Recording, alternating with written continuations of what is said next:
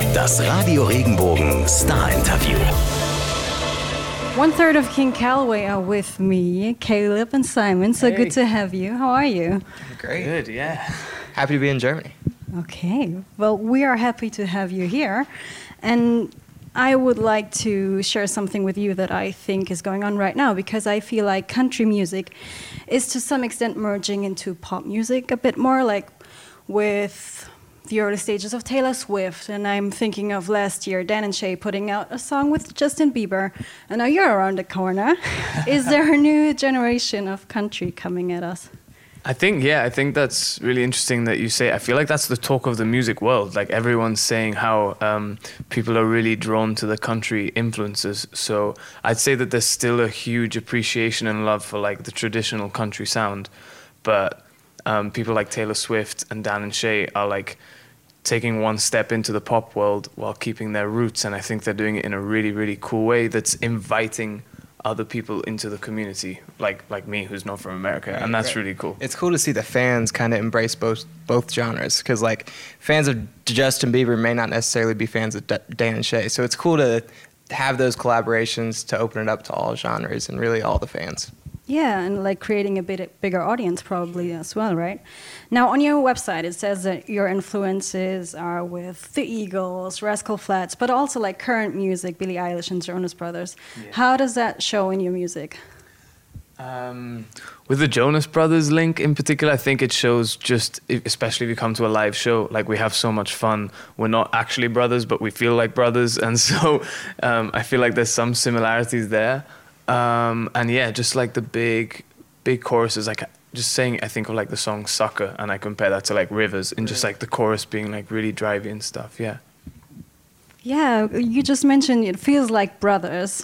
Now you're all from originally from different places. Like you're from Gibraltar, Jordan's from Scotland, and I think the rest of you is from the States, right? Um, how did you all end up in King Calaway? We um we actually had a lot of mutual friends based in Nashville. A guy named Robert Deaton, who's actually Chris's dad. He really pulled us all together, and we got in a band room for like three weeks just to see if we could actually be a band and make it work. And um, we played "Love the One You're With," which is actually on our our debut album Rivers, and it just it felt so natural and so organic. Most people would describe the process as manufactured or something like that, but it felt so organic. It was just like a bunch of friends in a room just playing music, and, and it instantly clicked, and we went with it. And it, I feel like it's working. Yeah. Yeah, I think you, you can hear that it's working when you're listening to your record, right?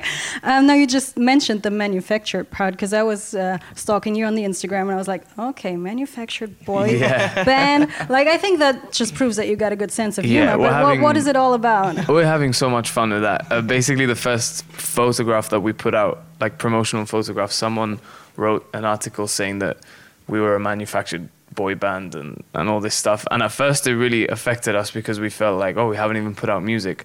But now, um, like a year later, after the things we've done, opening for Garth Brooks, playing at the Grand Ole Opry, the album's out, uh, TV, we just have fun with it. Like we were in C2C Berlin and I think at every show we were like, "Hey, we're a boy band," and just like by the end of it, like, who still thinks we're a boy band? Yeah, and everyone's like, "No, not me." And like Sure. we, yeah, we're just having fun with it.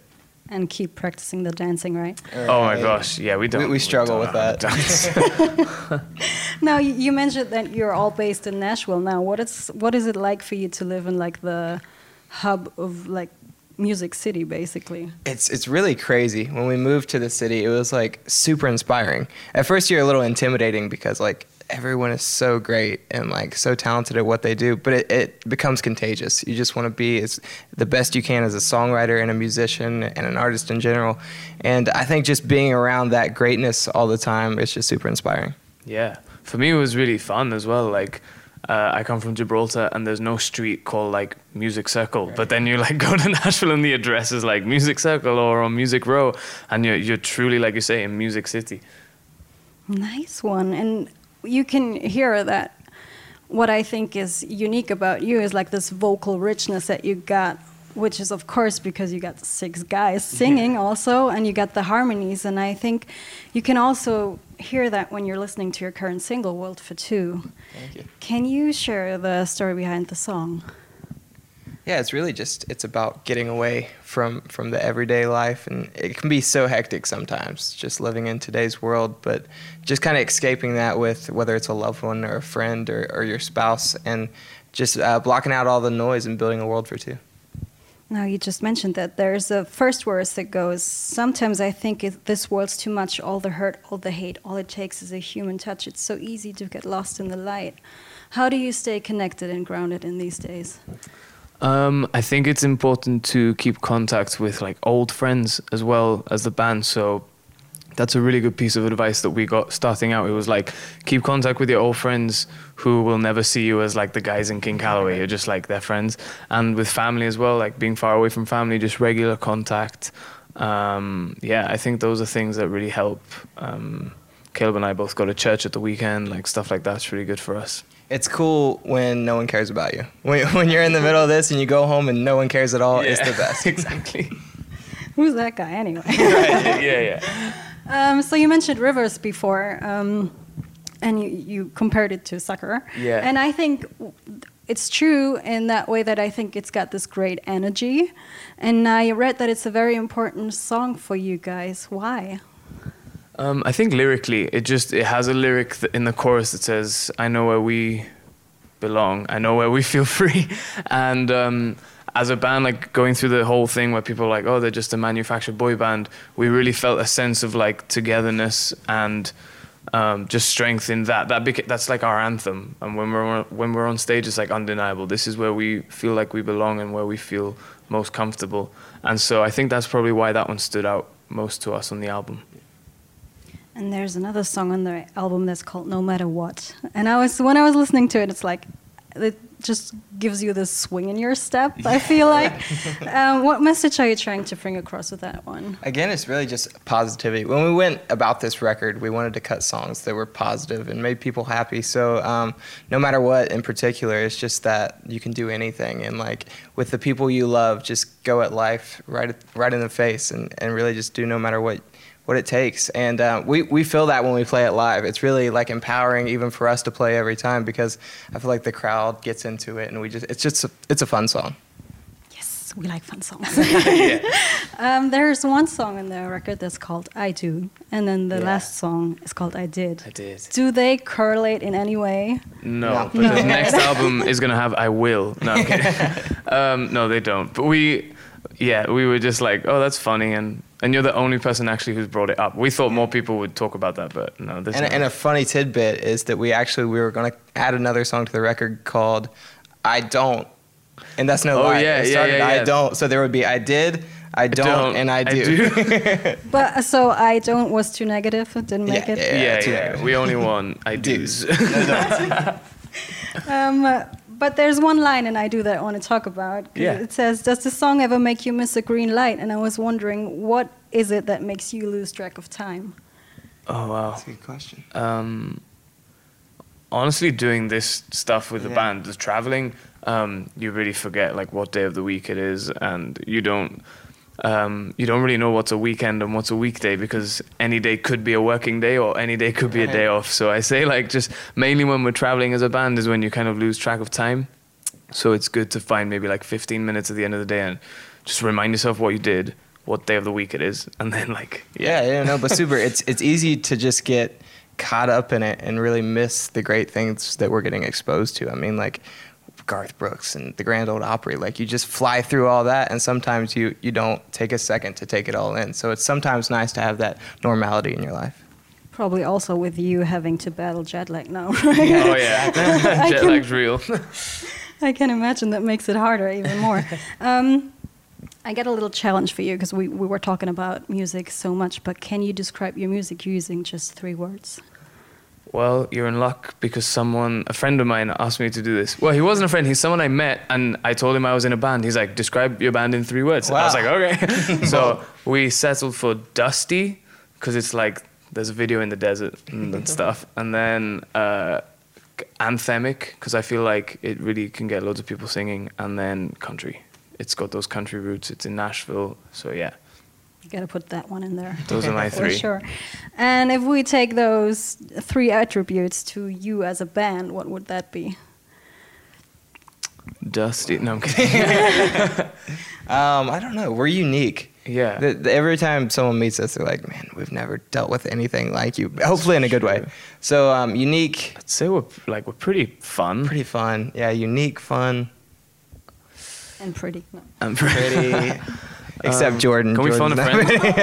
what do you I hope think? he's not listening. now. unique, fun, Loud, positive. Positive. Okay. We're, we're happy guys. Good ones, I like that.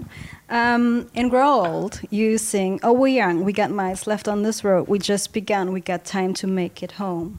What are you dreaming of achieving as a band? Um, there's a really small venue in London called Wembley Stadium, so I would really like to play that with King Calaway. Yeah. That's my that's my really like tangible dream that I have, Yeah. And I, I think about like- that in that song. We're, we're all just like the sky's the limit. So as long as it takes, and hopefully it's our entire lifetime together, um, we just want to play music for the rest of our lives. All right, fingers crossed for Wembley, right? Yeah, here we go. um, so you're in Germany right now, obviously. How is Germany treating you so far? We're having such a good time. It's been great. yeah. Um, First day we were having bratwurst. Uh, we had some beers. Uh, it's been great, and what's been really cool is connecting with country music fans in in like Europe, but Germany specifically. We were in Berlin, and there's people wearing country uh, cowboy hats and just like their boots, and like with a real appreciation for country music. So that's really cool.